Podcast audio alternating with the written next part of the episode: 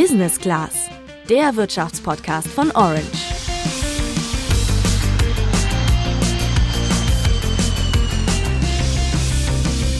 Vergangene Woche reiste US-Spitzenpolitikerin Nancy Pelosi trotz chinesischer Drohungen nach Taiwan. Damit löste sie in China Verärgerung aus. Als Reaktion auf den Besuch führte China sogar Militärübungen in der Meerenge von Taiwan durch. Warum? China sagt, mit ihrem Besuch hat Pelosi sich in innere Angelegenheiten eingemischt und die Ein-China-Politik mit Füßen getreten. Deswegen steht sie jetzt auch auf der chinesischen Sanktionsliste. Denn im Zuge der Ein-China-Politik gehört für China die demokratische Nachbarrepublik Taiwan zum eigenen Staatsgebiet dazu.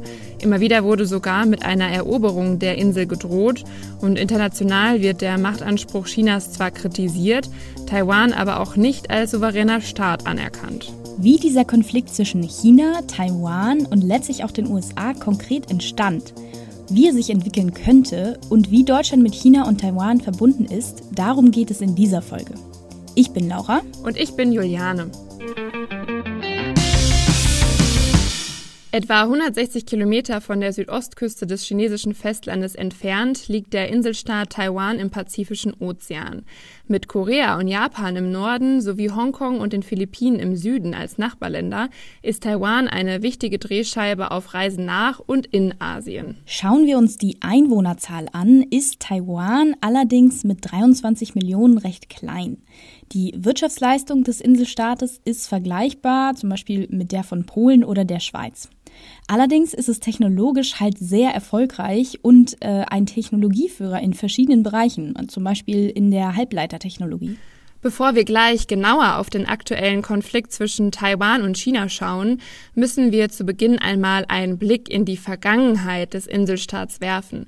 Und das machen wir jetzt gemeinsam mit Jürgen Mattes, Leiter des Kompetenzfelds Internationale Wirtschaftsordnung und Konjunktur des Instituts der deutschen Wirtschaft. Also Taiwan hat früher mal Formosa gehieß, geheißen und ähm, war lange Zeit von Japanern besetzt worden, als die Japaner dann mit ähm, im Zweiten Weltkrieg mit zu der, auf der Verliererseite standen, mussten sie ähm, das damalige Formosa abgeben. Es wurde dann auf Taiwan umbenannt.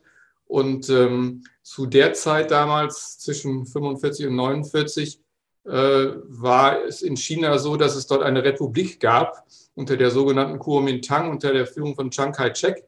Ähm, und insoweit hatte dann diese Kuomintang auch die, ähm, und damit die Republik, die Regierung über, über Taiwan. Dann gab es aber ähm, die Wende hin zum Kommunismus, der lange Marsch von Mao und die Volksbefreiungsarmee hat am Ende die, also die Vertreter der Republik besiegt. Die sind dann nach Taiwan geflohen und haben da dann lange Zeit ihre Unabhängigkeit ähm, dann bewahrt, also vergleichsweise Unabhängigkeit. Es gab jedenfalls dann keinen Einmarsch, sondern man hat von Seiten der, des kommunistischen Chinas dann ähm, Taiwan nicht, ähm, nicht bedrängt.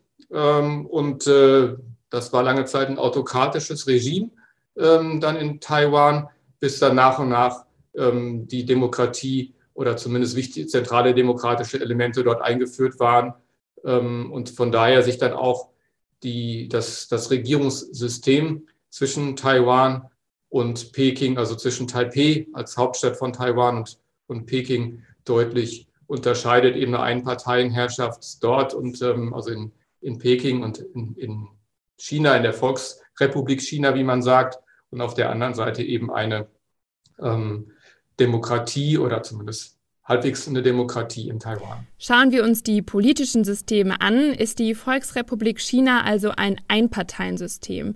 Das ist ein politisches System, bei dem die alleinige Herrschaft einer Partei gesetzlich festgeschrieben ist. Die Einheitspartei hat also langfristig die alleinige Regierungsgewalt inne, wobei keine Oppositionsparteien zugelassen sind. Im Kontrast dazu baut Taiwans Demokratie auf einem gesunden Mehrparteiensystem auf. Schon länger gibt es eben die Sorge, dass die Volksrepublik China das demokratische Taiwan annektieren wird. Aktuell kocht die Situation aber wieder besonders hoch. Warum ist das so? Das haben wir Jürgen Mattes gefragt. Also aus der Sicht Chinas, insbesondere jetzt unter der Regierung ähm, von Xi Jinping, äh, ist das ein die sogenannte Ein-China-Politik oder das Ein-China-Prinzip nochmal wichtiger geworden. Das heißt, aus Sicht der Kommunistischen Partei in Peking ist es halt so, dass äh, Taiwan formell klar zum Staatsgebiet Chinas zählt. In den internationalen Handelsstatistiken wird Taiwan zwar separat ausgewiesen, aber beim Internationalen Währungsfonds beispielsweise steht hinter in Klammern Province of China, also wird Taiwan als Provinz von China ausgewiesen. In der deutschen Handelsstatistik steht Taiwan als Taiwaner, gibt es diesen Zusatz interessanterweise nicht. Aber es ist trotzdem so, dass international auch von der, auch von der deutschen Regierung äh, die, dieses Ein-China-Prinzip anerkannt wird. Das heißt, es gibt beispielsweise keine äh, diplomatischen Beziehungen zu, zwischen Berlin und Taipei. Also ähm, es ist auch nicht möglich für hohe oder für höhere Regierungsvertreter aus Taiwan nach Deutschland zu reisen und hier Regierungsbesuche abzustatten. Die bekommen einfach kein Visum, weil man sich generell, wie aber auch die USA und ähm, auch im Rahmen der Vereinten Nationen, ähm, man sich an dieses Ein-China-Prinzip grundsätzlich hält. Allerdings ist dieses Prinzip letztlich dann doch ein etwas diffuses, weil es ja auf der einen Seite sagt, Taiwan gehört grundsätzlich zu China, andererseits ähm, versteht die Bundesregierung es als ein Staat, zwei Systeme, also schon als ähm, oder wo klar wird, dass Taiwan schon ein eigenes System ist und ähm, von daher auch eine Eigenständigkeit hat und deswegen sagen wir mal, diese, ein gewisser Gegensatz in der einen China-Politik schon eingebaut ist. Das heißt, ne, man will Taiwan nicht formell als Staat anerkennen. Auf der anderen Seite hat man doch vergleichsweise intensive Handelsbeziehungen dazu und gleichzeitig will man ähm, letztlich auch verhindern, dass letztlich die kommunistische autokratische Partei ähm, der ähm, in China, also die kommunistische Partei, Taiwan als zumindest einigermaßen vernünftig funktionierende Demokratie dann annektiert. Ähm, das heißt, da gilt dann schon so etwas wie das Selbstbestimmungsprinzip. Ich bin jetzt kein Diplomat und kein Außenpolitiker, sodass ich mich in den tieferen Nuancierungen ähm, dieser, dieser, politisch, dieses politisch, dieser politischen Gratwanderung dann nicht unbedingt auskenne. Aber das ist, glaube ich, das, was man, was man verstehen muss, dass es ähm, da das Prinzip der Ein-China-Politik auf der einen Seite gibt, auf der anderen Seite aber Taiwan ähm, als eigenständiges System anerkannt wird und äh, auch von Seiten des Westens, insbesondere auch der USA, verhindert werd, äh, wird oder verhindert werden soll, dass ähm, Taiwan annektiert wird. Also es gibt beispielsweise jetzt klare, auch schon seit Jahren, klare Beistandszusagen, auch militärische Beistandszusagen der USA gegenüber Taiwan, um zu verhindern, dass es eben wie jetzt gegenwärtig von China äh, mit den Manövern angedroht dann eine militärische Invasion und eine Annexion Taiwans gibt. Also kurz zusammengefasst, Taiwan ist zwar eine funktionierende Demokratie mit Handelsbeziehungen, auch mit Deutschland, aber dennoch gehört es formell zu China und wird eben auch international nur von 13 Staaten und dem Heiligen Stuhl anerkannt. Und klar ist, dass die chinesische Regierung eine Wiedervereinigung mit Taiwan wünscht und diese Vereinigung notfalls auch mit militärischen Mitteln erzwingen will. Das will Taiwan allerdings nicht einfach so hinnehmen. Warum, weiß Professor Marcel Fratscher, Präsident des Deutschen Instituts für Wirtschaftsforschung und Professor für Makroökonomie an der Humboldt-Universität zu Berlin. Ähm, Taiwan sieht sich als Demokratie. Die meisten Taiwanesen sehen sich als ein unabhängiges Land, das zwar gerne ganz enge kulturelle, historische Beziehungen zu China haben möchte und diese auch pflegen möchte. Ähm, aber sie sehen sich als ein eigenes Land und möchten das auch äh, so beibehalten. Das zeigen die demokratischen Wahlen in Taiwan immer wieder, dass Kandidaten, die für Autonomie, für Unabhängigkeit Taiwans von China stehen, äh, die Wahlen gewinnen. Ähm, klar, man möchte einen militärischen Konflikt mit China vermeiden, weil man den eigentlich nur verlieren kann in Taiwan. Also es ist eine ganz schwierige Situation. Und ähm, wir sehen im Augenblick eine Eskalation dieses Konflikts. Taiwan nimmt eben auch durch diese militärischen Manöver jetzt von China wirtschaftlichen Schaden, weil viele Investoren sich sagen, lohnt sich das weiterhin in Taiwan zu investieren? So viel zum Konflikt zwischen Taiwan und China. Doch es gibt noch einen dritten Player in dieser Auseinandersetzung. Sollte es nämlich zu einer gewaltsamen Annexion kommen, haben die USA Taiwan versichert, dass sie Taiwan zur Seite stehen würden. Doch was steckt da genau dahinter? Warum sichert die USA diese Unterstützung überhaupt zu? Aus Sicht der USA spielt natürlich auch nochmal die wirtschaftliche Rolle Taiwans, auch als wichtiger Standort für die IT-Industrie, für die Halbleiterindustrie, sicherlich auch eine Rolle. Also wirtschaftliche Interessen stehen da auch mit an, aber natürlich auch die Unterstützung der Demokratie. Und Taiwan hat sich halt, und auch das, die, auch selbst unter der Autokratie, ähm, die es in Taiwan lange noch gab, immer in Konkurrenz gesehen zu China. Das war am Ende auch ein, ein wichtiger ähm, Triebfaktor, weil es war zwar auch ein autokratisches Regime, aber eins, das von vornherein halt deutlich mehr auf Marktwirtschaft und marktwirtschaftliche Elemente gesetzt, gesetzt hat. Das heißt, in Taiwan war es immer so, dass klar war, man muss sich wirtschaftlich durch oder durch wirtschaftlichen Erfolg behaupten gegenüber China als sehr viel größeren Nachbarn nebenan, um auch klar zu zeigen, dass es oder der Bevölkerung zu zeigen, dass es sich lohnt, in Taiwan zu wohnen und nicht ähm, ähm, eine Abwanderung nach China halt zu verhindern. Das heißt also wirtschaftliche Gründe, aber auch freiheitlich-demokratische Gründe sind, glaube ich, an der Stelle entscheidend dafür, dass es diese Beitrittszusagen ähm, oder Beistandszusagen der USA äh, gibt. Fratscher sieht noch einen weiteren Grund, und zwar einen strategischen. Denn im Krieg mit der Ukraine stellte China sich hinter den Angreifer Russland und stärkte sogar die bilateralen Beziehungen zum Kreml. Also die Wirtschaftssanktionen des Westens äh, werden zum Teil über China umgangen, weil China sich eben nicht an den Sanktionen beteiligt, äh, an Russland weiterhin wichtige Maschinen, wichtige Vorleistungen liefert. Das ist also der, der Auslöser für diesen neuesten Konflikt. Und der Westen, USA, natürlich auch wir Europäer, wollen gerne, dass auch China Druck auf Russland ausübt, weil das letztlich die beste Chance ist, diesen Krieg möglichst schnell äh, und gütlich zu beenden. Und ähm, ähm, man kann natürlich auch äh, ja, mehr Jahre zurückgehen. Das ist in den letzten 40, 50 Jahren immer wieder seit 1979, seitdem äh, China sich gr grundlegend gehandelt hat, nachdem es also eine Veränderung im politischen System in China gab, ähm, man das Land geöffnet hat. Seitdem haben im Prinzip äh, ja fast alle westlichen Länder ähm, Taiwan nicht als unabhängiges Land anerkannt. Ähm, aber wenn es zu Konflikten mit China kommt, dann äh, wird eben diese Karte gezogen, wie das jetzt auch die Amerikaner machen, sagen, ja, ihr wollt, äh, ihr stellt euch gegen uns, jetzt konkret im Fall des äh, Krieges der, von Russland in der Ukraine. Also ärgern wir euch auch, indem wir eben Taiwan stärken, Waffen an Taiwan liefern, damit sie sich verteidigen können. Das heißt, kurz gesagt, dass die USA Taiwan auch nutzen, um den Druck auf China auszubauen.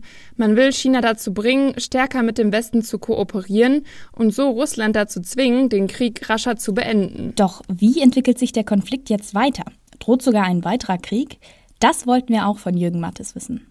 Die Hoffnung ist, ich hatte das angedeutet, dass äh, aus innenpolitischen Gründen jetzt diese große Drohkulisse aufgefahren wird und äh, man dann gezeigt hat, ja, man ist stark und man lässt sich von den USA nichts bieten, aber es nicht zu wirklichen Kriegshandlungen kommt. Aber auszuschließen ist leider in den heutigen Zeiten nichts mehr. Ein Konflikt oder gar Krieg zwischen den USA und China hätte auch Folgen für Europa und letztlich auch Deutschland. Und ähm, China hat einfach eine enorme Bedeutung und ein Konflikt zwischen USA und China auf der wirtschaftlichen Seite würde unweigerlich auch Europa mit reinziehen. Ähm, und da müsste Europa sich auch auf die Seite der Amerikaner stellen, denn wir haben die gleiche Position wie die Amerikaner seit jeher verfolgt. Und ähm, das ist also jetzt die, die gegenwärtige Lage, dass wir eine Eskalation sehen. Für Professor Fratscher ist in einem solchen Falle eine klare Positionierung des Westens wichtig. Ich halte es für extrem wichtig, dass wir im Westen, also Europa, USA und andere Demokratien, ähm, klare Prinzipien benennen. Und das heißt, Länder, die unabhängig sind, die, die eine Eigenständigkeit haben, äh, dies auch äh, zu respektieren. Also hier geht es letztlich auch um Werte. Ich sehe das gar nicht so sehr jetzt unbedingt nur darauf bezogen äh, zu sagen, äh, man will China ärgern, sondern es geht eben auch darum, das sehen wir eben gerade auch im Ukraine-Konflikt sehr, sehr klar. Wir im Westen müssen nun stärker für rote Linien einsetzen und das heißt, dass Demokratien ähm, auch weiterhin geschützt werden müssen, dass andere Länder, in diesem Fall Russland oder jetzt China gegenüber Taiwan, äh, nicht einmal äh, sagen, wir marschieren da ein und wir verändern das politische Regime oder wir wollen dieses Land für uns vereinnahmen. Also hier geht es um eine internationale äh, Ordnung, um rechtliche Ordnung, um Schutz von Demokratien und äh, von, Auto, von, von eigenständigen äh, Ländern. Bei einer Positionierung des Westens sind gegenseitige Sanktionen zwischen Westen und China nicht unwahrscheinlich, weiß Mattes. Für Deutschland würde das starke wirtschaftliche Einbußen bedeuten. Ja, und aktuell marschieren wir in Deutschland ja eh auf eine Rezession zu. Das würde die Wirtschaftslage dann einfach weiterhin verschlimmern. China ist nun mal auch sowohl auf der Exportseite als auch auf der Importseite ein wichtiger Partner, ähm, sodass eben auch die Lieferkettenprobleme, die dann entstehen würden, nochmal deutlich stärker werden. Wir sehen schließlich auch oder als, als weiterer Punkt, dass ähm, China natürlich ein sehr wichtiger Rohstofflieferant ist, Rohstofflieferant insbesondere von seltenen Erden, also kleinen äh, speziellen Rohstoffen, die insbesondere auch für ähm, Solar- und Windenergie gebraucht werden. Das heißt, äh, die Abhängigkeit von China ist hier nicht nur auf breiter Basis, sondern auch insbesondere bei diesen Rohstoffen hoch, auch bei Dingen wie, also bei, bei Rohstoffen wie Magnesium und einigen anderen sehr, sehr hoch, die ähm, auch für moderne Industrieprodukte gebraucht werden. Allerdings würde die deutsche Wirtschaft nicht nur leiden, wenn es zu Zerwürfnissen mit China kommt. Denn auch die Handelsbeziehungen zu Taiwan sind wichtig in wichtigen strategischen Bereichen ähm, ist Taiwan extrem bedeutsam. Ganz konkret bei den Halbleitern, bei den Chips produziert, ähm, äh, produzieren taiwanische Unternehmen, taiwanesische Unternehmen knapp drei Viertel äh, aller Chips und äh, weltweit auch ungefähr die Hälfte äh, aller Chip-Exporte. Heißt, wenn von dort keine Chips mehr geliefert werden, keine, keine Halbleiter, ähm, dann stehen in Deutschland die Bänder bei den Automobilherstellern, bei vielen Maschinenbauern still, weil sie können heute eigentlich kein Industrieprodukt mehr herstellen ohne solche Halbleiter, die eben die Elektronik ähm, steuern. Ähm, und da ähm, ist Taiwan eben extrem bedeutsam. Wir haben gesehen, wie schmerzvoll das ist, beispielsweise in der Corona-Pandemie, bei dem dann viele Lieferketten gestört waren, wo es eine Knappheit an, an Halbleitern gab.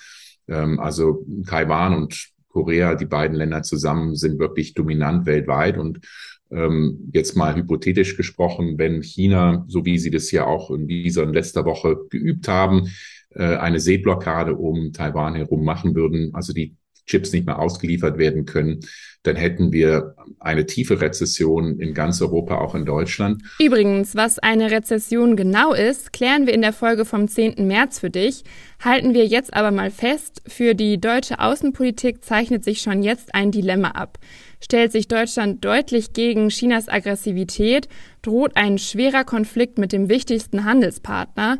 Spart es mit Kritik an Peking, erscheint die vielbeschworene Werteorientierung der deutschen Außenpolitik hingegen unglaubwürdig. Und damit sind wir wieder am Ende einer Folge angekommen. Jetzt würde uns noch interessieren, wie ihr das seht. Sollte Deutschland sich gegen China stellen oder eher weiteren wirtschaftlichen Schlägen aus dem Weg gehen?